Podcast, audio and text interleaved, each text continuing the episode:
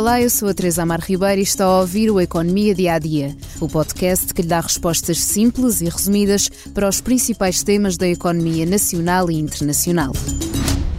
Foi na quinta-feira da semana passada que se abriram as cortinas para um novo suspeito esquema de fraude em Portugal. O alvo central, os altos quadros da Altice, sobretudo Armando Pereira, o cofundador da empresa. A Altice está desde a semana passada a ser alvo de buscas do Ministério Público e da Autoridade Tributária e em causa estão suspeitas de crimes como falsificação, branqueamento de capitais e fraude fiscal qualificada. Armando Pereira é o chamado self-made man, de Vieira do Minho, partiu para a França aos 14 anos e acabou sócio de um dos maiores operadores de telecomunicações do mundo.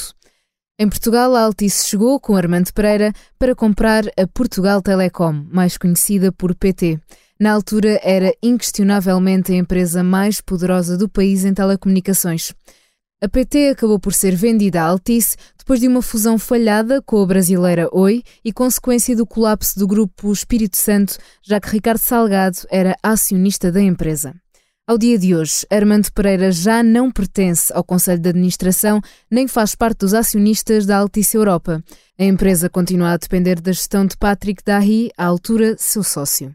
Portanto, a Altice e a casa de Armando Pereira foram alvo de buscas e o empresário está detido no estabelecimento prisional anexo à Polícia Judiciária, em Lisboa. Esta terça-feira vai prestar declarações em interrogatório. Há suspeita de corrupção que poderá ter lesado a Altice em vários milhões de euros, tal como o próprio Estado. Aponta-se para possíveis ganhos ilícitos superiores a 100 milhões de euros.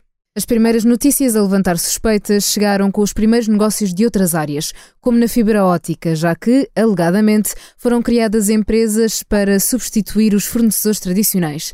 Depois, esses fornecedores foram comprados pela própria Altice e tinham ligações à família de Hernani Vaz Antunes, também detido na chamada Operação Picoas, tal como a sua filha Jéssica Antunes. No caso de Alexandre Fonseca, co-CEO do Grupo Altice, suspendeu as suas funções executivas na empresa esta segunda-feira.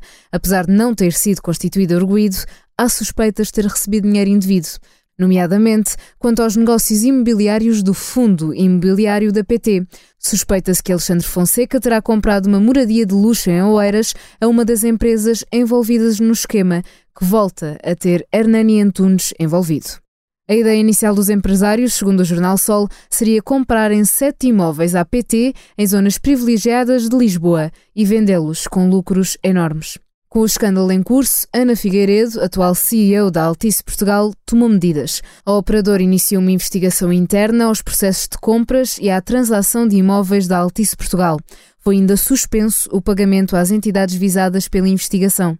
Com os holofotes voltados para Armando Pereira e altos quadros da Altice sob investigação, os sindicatos da Frente Sindical apelaram esta segunda-feira a que se faça uma auditoria de todos os grandes fornecedores e áreas ligadas com a empresa.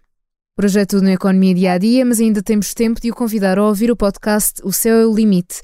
A jornalista Cátia Mateus fala com Inês Relvas, membro da Comissão Executiva da Universo, a empresa de soluções financeiras do Grupo Sonai. Durante a entrevista, disse que regressar a Portugal é tomar a decisão de reduzir o salário três a quatro vezes.